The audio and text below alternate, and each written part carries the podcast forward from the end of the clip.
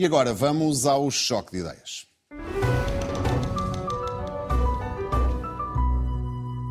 No Choque de Ideias, vamos olhar numa perspectiva económica para a questão da imigração. Novos dados revelam que vivem em Portugal perto de 800 mil estrangeiros. Facto relevante, há um saldo positivo histórico na segurança social criado pelas contribuições dos imigrantes de 1.600 milhões de euros. O Observatório das Migrações diz que estes contribuintes têm, por norma, piores condições de trabalho e de habitação mas sublinha que, nesta altura, só eles mantêm vivos alguns setores de atividade em Portugal. E vamos então ao Choque de Ideias, como sempre, com os economistas Ricardo Arroja e Ricardo Paes Mamed. Bem-vindos uma vez mais. Ricardo Arroja, este saldo positivo de 1.600 milhões na segurança social mata qualquer argumento nacionalista e xenófobo quanto à imigração, ou não é bem assim? Boa noite, Rui. Bem, certamente desfaz vários preconceitos que nós temos em Portugal, designadamente o preconceito de que os eh, imigrantes tendem a consumir despesa social e a contribuir pouco para o setor da segurança social. Ora, este estudo aponta precisamente que os imigrantes têm um contributo de 1.800 milhões de euros aproximadamente para eh, as receitas da segurança social e depois representam uma despesa uh, com prestações sociais na casa dos 260 milhões de euros. Isto dados de 2022. Podemos sempre questionar a metodologia de cálculo que está associada a estes cálculos. Por exemplo, fazendo umas contas rápidas, eh, se nós assumirmos esses tais 1.800 milhões de euros de receita para a Segurança Social e considerarmos que a taxa contributiva para as generalidades trabalhadoras é de 11%, somos confrontados com um salário médio de sensivelmente 1.600 euros por mês, o que não parece ser corroborado pelo restante, eh, pela restante, pelas restantes secções do estudo e, portanto, eh, o que se deduz daí é que provavelmente esses, essas receitas estão também a considerar as contribuições que são feitas pelos, pelas entidades empregadoras e, portanto, se formos afinar esses cálculos, podemos efetivamente ter um saldo líquido menor. Ainda assim, isso são pormenores que não, um, não contraditam uh, o quadro geral. E o quadro geral é que, efetivamente, estamos perante uma imigração que é, como dizia a autora do estudo, contributiva, é ativa e que tende, neste momento, a trazer para Portugal populações mais novas, que contribuem depois também para maior taxas de natalidade do que as comunidades, portanto, do que os portugueses. De forma que este estudo mostra, de facto, algumas das vantagens que é termos um fluxo migratório relevante.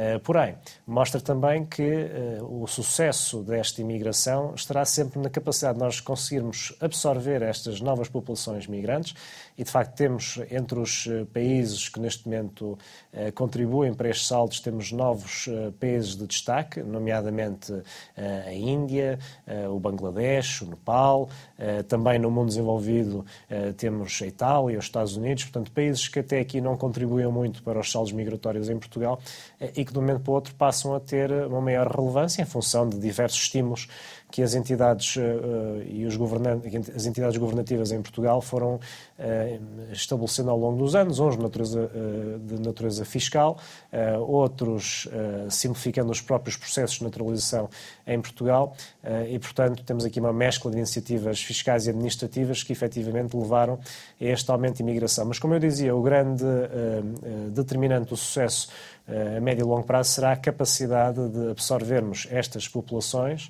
na uh, estrutura produtiva de Portugal, uh, de forma a que estas populações possam contribuir para que Portugal, nos seus desafios económicos, nomeadamente na necessidade de aumentar a produtividade geral da economia, consiga ter maior sucesso a médio prazo. Ricardo Pajamet, 1.600 milhões de saldo positivo, de facto isto contraria algumas vozes mais nacionalistas e até xenófobas em relação ao efeito da imigração em Portugal? as vozes uh, xenófobas, racistas que existem em relação à imigração, tipicamente têm pouca sustentação económica. Elas baseiam-se em algumas percepções dispersas e baseiam-se no alimentar do medo e do ódio contra o outro, seja o outro quem for. É uma técnica há muitos anos, há séculos, que, que acompanha a humanidade e que não tem de estar relacionada com nada de concreto. Uh, Portugal eh, ainda vai sendo relativamente protegido destas, deste tipo de pressão, eh, embora cada vez menos, por dois fatores principais. O primeiro fator é o facto de Portugal ainda ter uh, uma proporção de imigrantes que é bastante baixa no quadro europeu. No, no, no, quadro da Europa Ocidental, Portugal é o país com menos imigração em proporção da população. Uh, no quadro da União Europeia como um todo, Uh, só tem uh, abaixo de si alguns países da Europa de Leste, mas no contexto da Europa que nos é mais próxima, somos de longe o país com menos imigração. E outro fator muito importante é que nós somos um país de emigração. Portugal, apesar de nos últimos anos ter um saldo migratório positivo, ou seja, há mais gente a entrar do que a gente a sair, isso é exceção, não é a regra. Durante o século XXI, já a maior parte dos anos do século XXI, houve mais gente a sair do que gente a entrar no país. E, em segundo lugar, nós continuamos a ter um estoque de imigrantes que é, dos, em proporção da população, que é uh, muito significativo. É, na verdade, o maior da Europa. As pessoas provavelmente não se percebem disso, mas Portugal continua a ser um país com muita imigração em, a quantidade de portugueses que vivem fora do país é uh, a maior proporção em toda a Europa.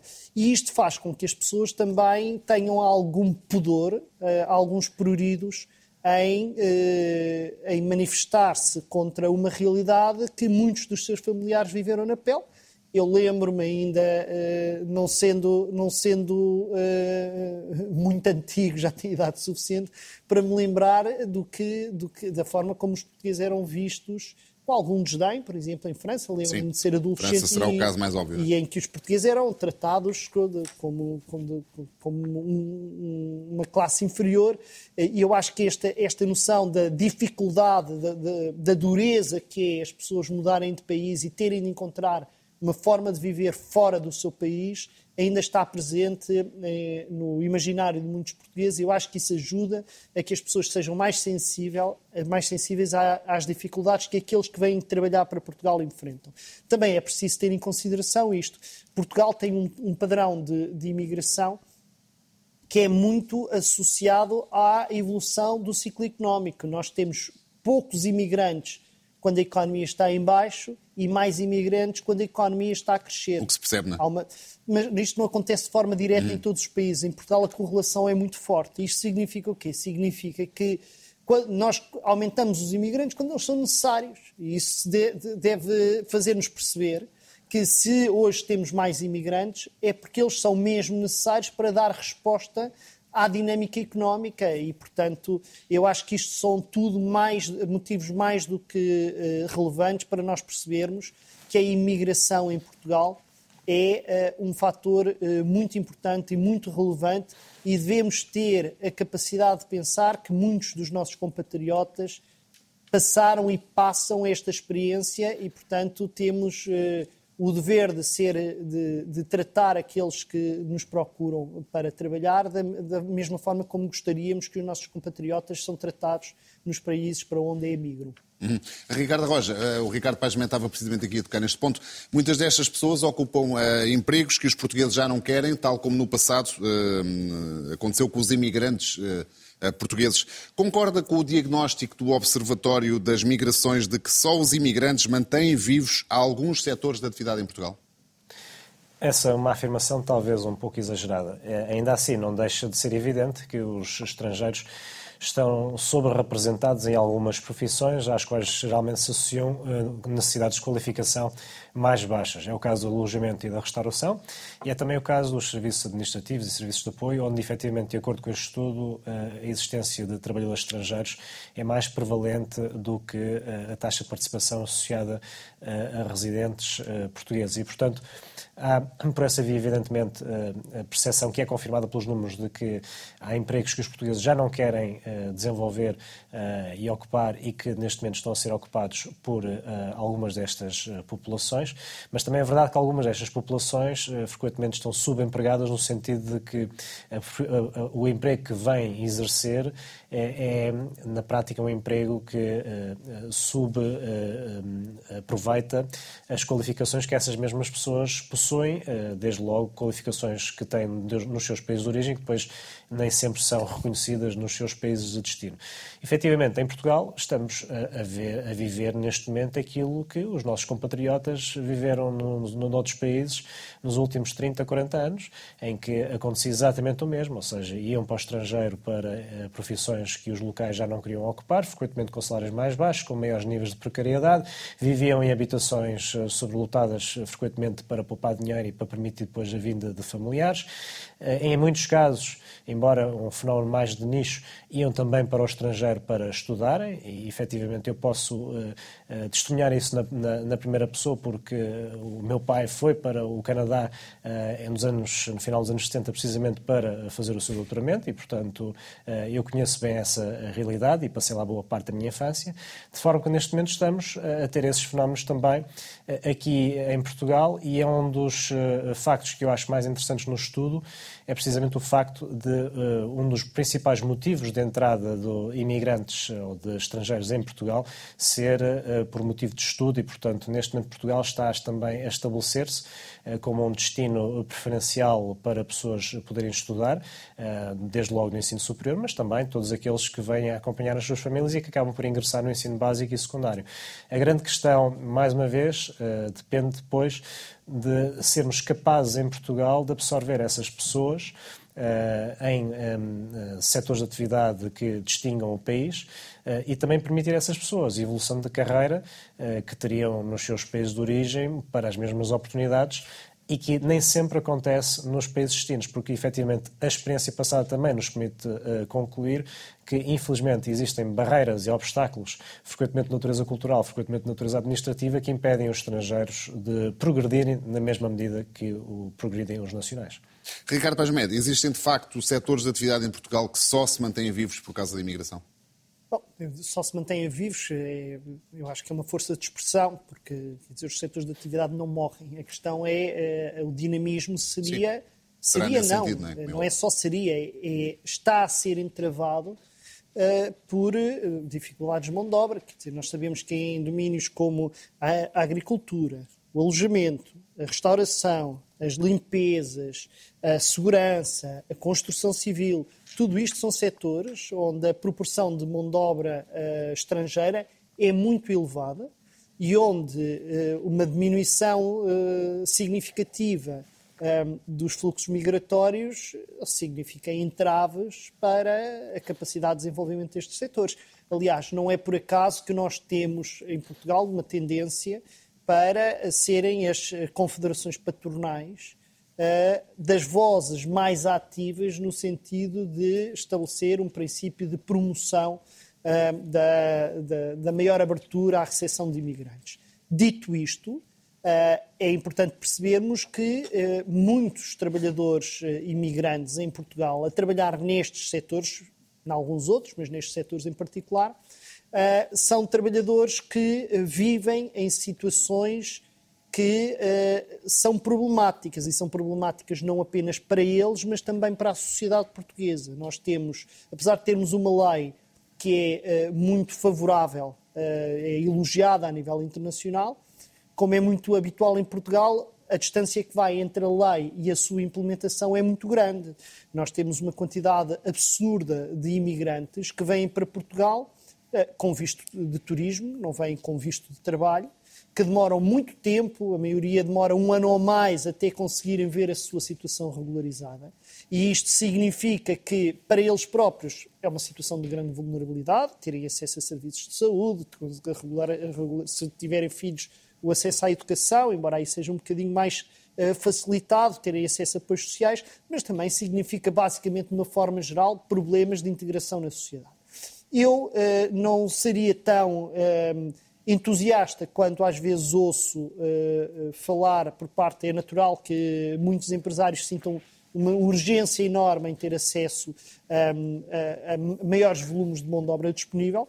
Agora, é crucial que se consiga garantir que o aumento de população imigrante em Portugal é acompanhado de condições para essas pessoas serem recebidas Exatamente. como deve o ser. O Observatório das Migrações uh, sublinha que um, eles contribuem, os imigrantes contribuem para a segurança social, mas têm por norma piores condições de trabalho e de habitação do que os outros contribuintes vá, nacionais. Nem eu volto a dizer. O que, o que, é que falha nisto? Isto é uma, é uma situação que é grave não apenas do ponto de vista humano, quer dizer, nenhum de nós eh, gostava da ideia dos portugueses a viver nas bidonvilles, ou seja, nos bairros de lata à volta de Paris. Era uma situação degradante, humilhante, humanamente inadmissível. Eh, e, portanto, é inadmissível que nós tenhamos pessoas, independentemente da nacionalidade que têm ou que deixam de ter, a viver assim no nosso país.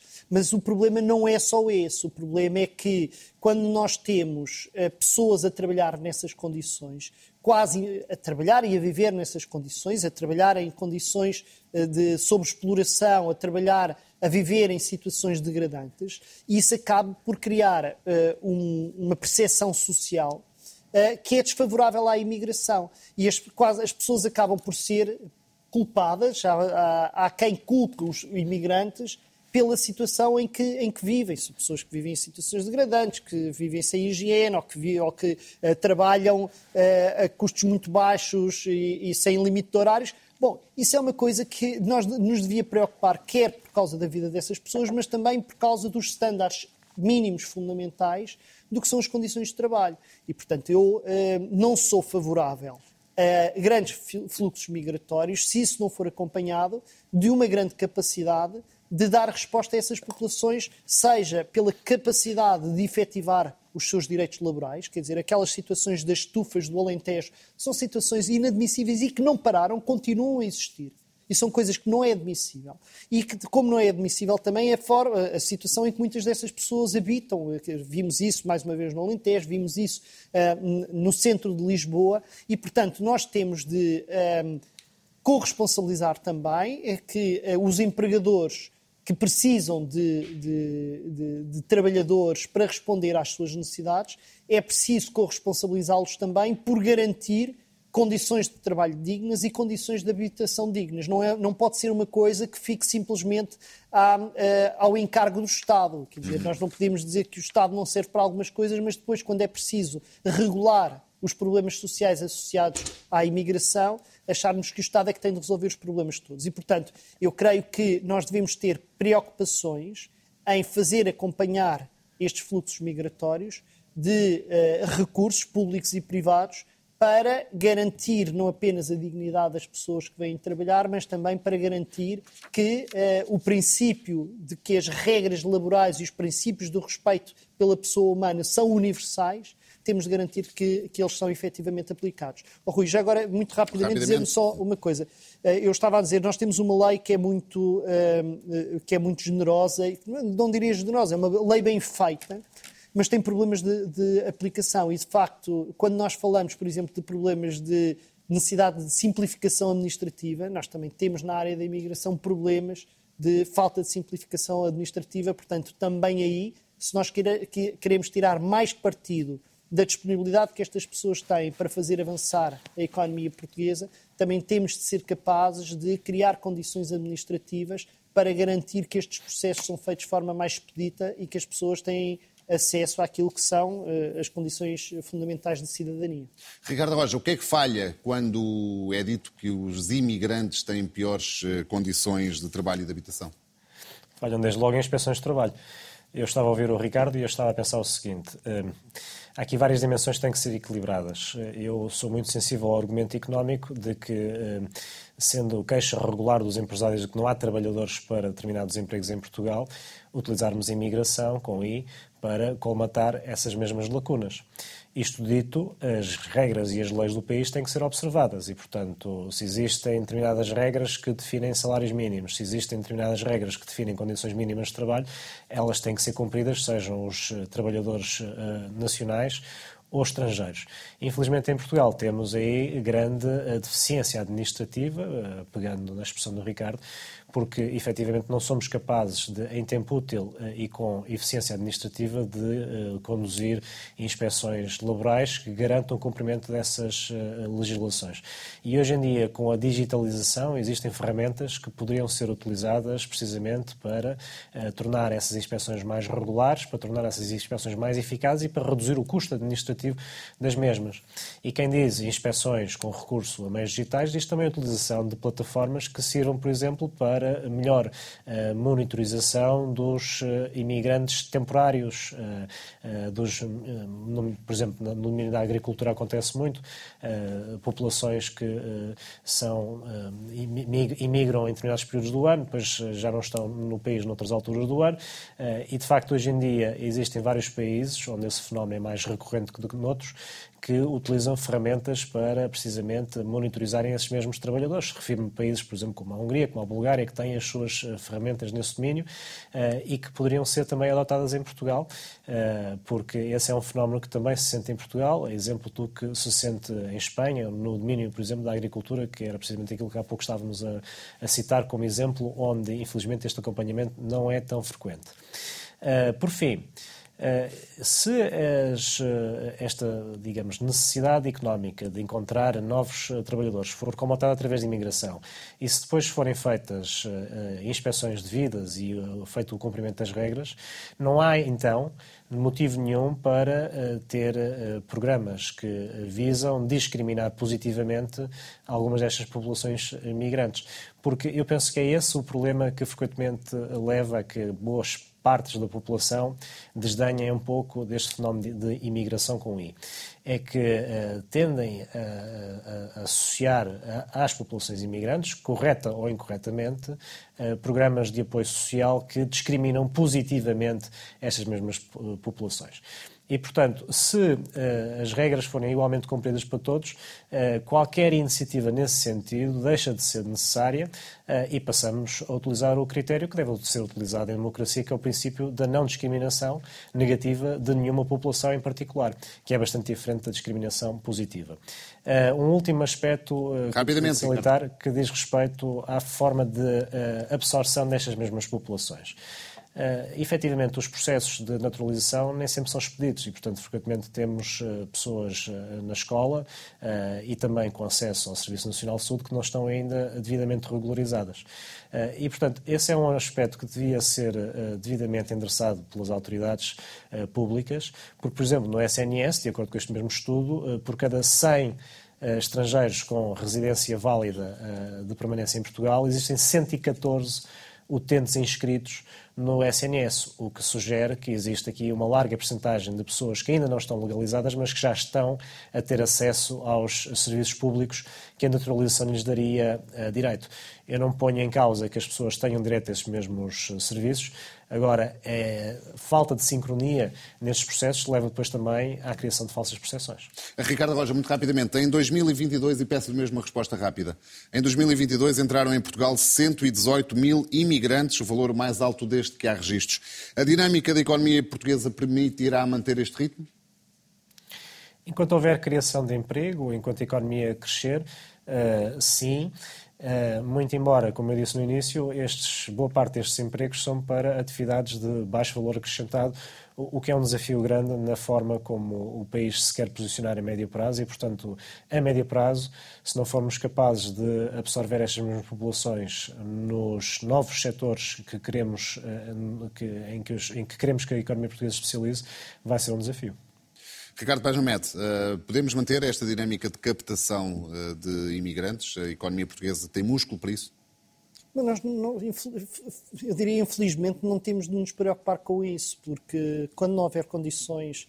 Portugal não é um país no quadro europeu, embora eu acho que Portugal não seja um país pobre a nível mundial, faz parte do clube dos países ricos, é dentro do clube dos países ricos um país menos rico do que a maioria dos outros, o que significa que eh, os imigrantes que vêm à procura de uma vida melhor, se não encontrarem aqui, vão para outro lado. Uh, e, e, de resto, isso é muitas vezes um circuito habitual que existe em, em certas rotas de, de, imigração e é um problema para o nosso país, porque na verdade acontece, por exemplo, nós temos eh, hoje as escolas públicas eh, nas grandes cidades têm uma quantidade muito grande de alunos, que alguns já são naturalizados, outros são, são ainda, uh, têm ainda nacionalidades estrangeiras. Alguns destes alunos são muito bons alunos, que se integram bem na, na, na escola portuguesa, que com maiores ou menores dificuldades na língua, muitas vezes são ótimos alunos em matemática, em ciências, numa série de, de disciplinas, é, são pessoas em quem o país está a investir e que muitas vezes não ficam cá. Portanto, esse seria o pior dos, o, o menor dos nossos problemas. Aliás, seria uh, que eles ficassem por cá, porque são pessoas em quem o país investiu, é capital humano, como os economistas gostam de dizer, que está a ser formado. E a pergunta é precisamente essa: ser... se a economia portuguesa tem capacidade para, para manter e atrair este, esta imigração, não é? É uma, isso o Rui está-me a pedir para, para, fazer, para adivinhar como é que vai ser a evolução da economia portuguesa. A economia portuguesa enfrenta debilidades estruturais muito grandes uh, e que está sempre muito, é sempre muito vulnerável com, com a sua estrutura, com o seu padrão uh, de especialização, está sempre muito vulnerável a oscilações internacionais. Eu não lhe sei dizer isso. O que lhe sei dizer é a, a capacidade que nós temos, apesar de tudo, de ainda atrair imigrantes que são cruciais quer para responder às necessidades de criação de riqueza, quer que tem dado um contributo importante para o rejuvenescimento de uma população que é das mais uh, envelhecidas a nível mundial, que, são, que, tem, que um um potencial grande para dar também, não apenas nas profissões desqualificadas, mas por via das gerações mais novas que para que vêm, estudam e progridem, de, têm uma capacidade, eh, um potencial enorme para contribuir para as necessidades de mão de obra qualificada jovem que o país também tem, são um potencial que o país tem de acarinhar. Tem de acarinhar. E esse, esse, uh, o acarinhar não é fazer discriminação positiva ou negativa, é garantir que as pessoas têm todas as devidas condições. O país, se quer contar com esta força, com este ativo, tem de se ajustar a este ativo. E isso é feito de várias formas. Desde logo, por exemplo, apostando mais na língua portuguesa, nós precisamos de fomentar, de ter mais recursos para fomentar a língua portuguesa. As, muitas instituições têm de se adaptar. Eu estive há uns anos na escola onde estudei do, do, do, do sétimo ao décimo segundo ano, a Escola Secundária de Odivelas, na altura não tinha assim muitos imigrantes, hoje tem mais 22, tipo, na altura tinha 22 línguas a serem faladas na escola. Há escolas uh, públicas em, uh, no centro de Lisboa onde há mais de 60 línguas a serem faladas. Ora, muitas instituições que nós temos não estão devidamente preparadas para isso. Nós não devemos olhar para isto como uma discriminação positiva, não devemos olhar para isto como uma caridade. Devemos olhar para isto como um investimento. Porque se nós conseguirmos que esses jovens, alguns deles com capacidades extraordinárias de trabalho, de pensamento, etc., de capacidades analíticas, se nós conseguirmos que esses jovens fiquem ligados à dinâmica da sociedade portuguesa, prossigam estudos, como muitas faculdades públicas hoje têm, estão a receber alguns destes jovens que já são portugueses, que, com nomes que nós não estávamos habituados em, em Portugal, nós estamos com isso a conseguir a fazer aquilo que estamos sempre a dizer que precisamos de fazer, que é ter mais jovens altamente qualificados no nosso país. Mas para isso o país precisa de se preparar e, acima de tudo, precisa de mandar à fava os racistas e os xenófobos que, na verdade, estão-se marimbando, quer para a economia, quer para a evolução da sociedade, quer para a a única preocupação que têm é ganhar votos e virar os de baixo contra os de baixo, em vez de se preocuparem com os que estão em cima, que eram com quem eles se deveriam normalmente preocupar. Ricardo Pajamento, Ricardo Roja, mais uma vez, obrigado pela vossa presença. Este foi o último programa deste ano. Na próxima semana fazemos uma pausa devido ao período de festas. Regressamos no dia 2 de janeiro. Por isso, desejamos desde já a todos um Feliz Natal e boas entradas no novo ano de 2024.